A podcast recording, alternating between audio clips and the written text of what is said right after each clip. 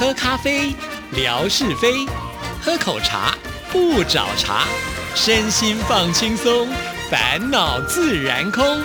央广即时通，互动更畅通。亲爱的听众朋友，大家好，欢迎收听今天的央广即时通，我是谭志毅，又到生活美学时刻了，所以文哥来了，文哥你好。Hello，Hello，志毅，还有所有央广即时通的听众朋友，大家好，收听央广即时通，生活好轻松。文哥的节目的回响呢都非常的大，尤其像上一次呢，我们有介绍到了 David Day 喝茶嘛，哈，那我们的听众朋友很可爱，乐祥就呃有写来，我问了一些问题啊，就让我想到了，其实这个喝茶啊 l i n Day，呃，它代表的不只是喝茶叶水。我记得小时候呢，我们会招待客人的时候，呃，妈妈就说，呃，我们来 n Day 啊 n Day，那其实我们倒出来的也不过就是一般的白白开水，是可以用这样的说法嘛，对不对？是，其实当然更精准的讲法应该说啊，来来来，啉滚醉啊，但是啉滚醉就不美了。是啊，来啉醉啊，嗯也也不怪怪的啊。喝滚水、喝水都是怪怪的。但是说啊，来来来，请喝茶啊，烂来啉茶，啊感觉上呢就是贵重一些。可是事实上，我们就讲这个得啊，茶呢，在闽南话的意思里头，其实它就是喝饮料的意思。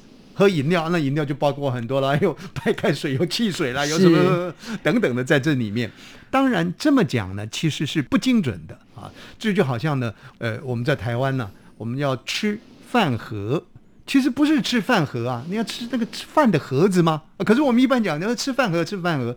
大陆的朋友就讲的很精准了，我们要吃盒盒饭嘿 盒子里头的饭啊，所以语言的一个精准性了啊。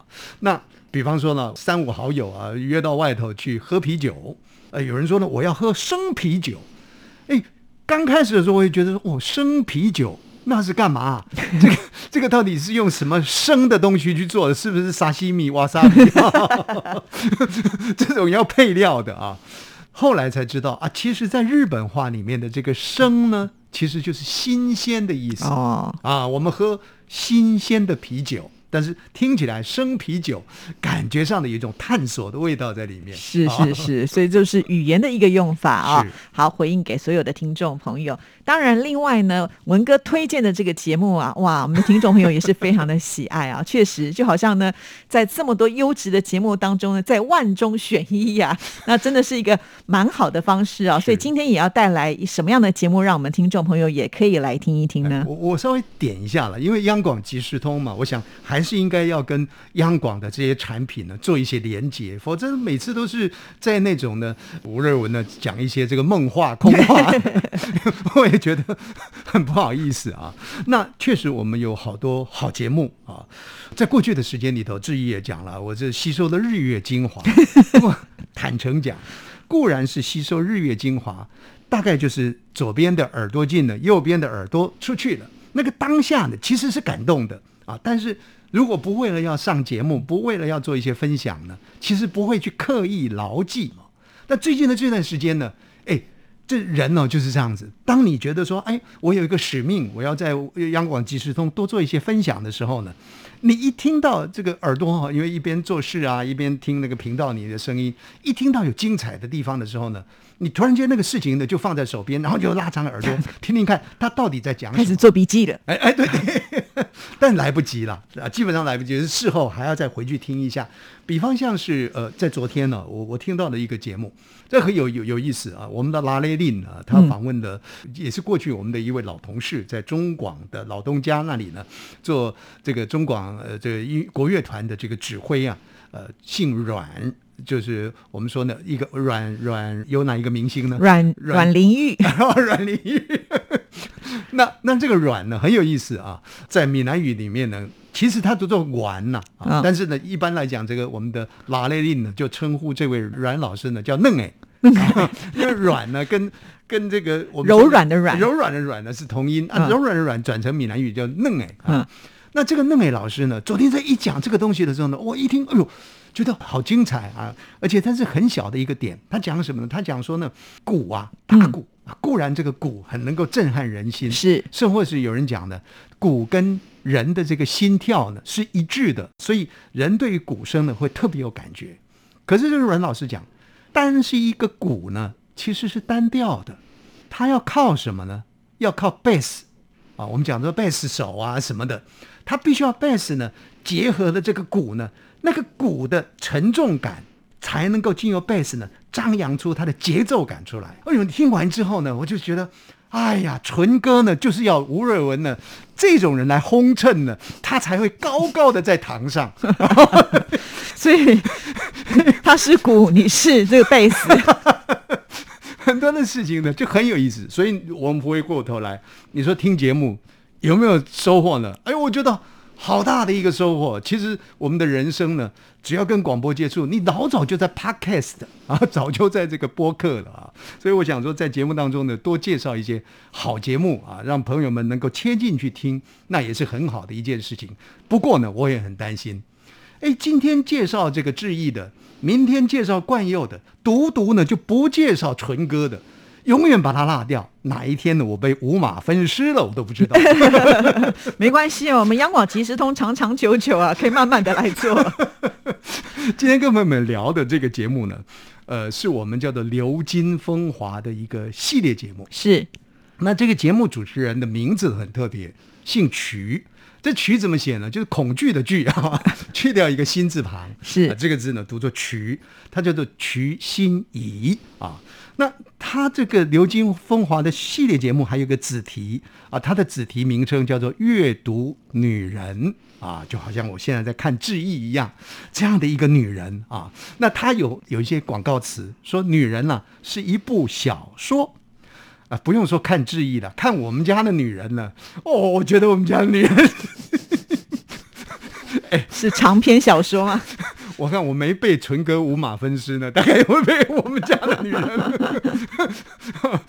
就阅读女人啊这样的一个节目，专门在以女人的话题呢为核心延伸出去。是啊，那过去的时间里头，我听徐新义的节目，坦白讲啊，他是一个比较年轻的，他也是作家出身啊，他的节目基本上呢比较跳动啊，有时候我听着听着，到底你在讲什么？但 但我我总会感觉说啊，大概我们跟时代脱节了，尽量的能够去吻合他的节奏，听得出来到底在节目当中他希望呈现的话题的内容是什么。那有时候呢，越听呢就觉得越带劲啊，觉得说哎蛮好听的哦。呃，不一样的世代呢讲出不一样的话题内容，打开了我们的耳朵。那在这个节目播出的上个礼拜呢，就听了他的一集节目。这一集节目啊，他访问到的是一位网络行销的专家，谈的呢是这个网络行销者呢，他出版的一本书，这个书名呢叫做《这样行销就对了》啊，然后呢还有一个子题说这个老板主管呢，你要懂得的一些数位行销的窍门啦，也或者是呢地雷啊，千万不要去踩到地雷。那。我自认为我是老板呐，我是主管呐，所以我就拉长耳朵听了。嗯，但是坦白讲，我觉得这个不是老板跟所谓的主管要听的，因为我们每一个人呢都是我们自己的老板，都是我们自己的主管，而且呢，所处于这样的一个所谓的社群平台的年代里面，我想大概每一位收音机旁的听众朋友，在中国大陆的朋友接触更多了，你要 QQ。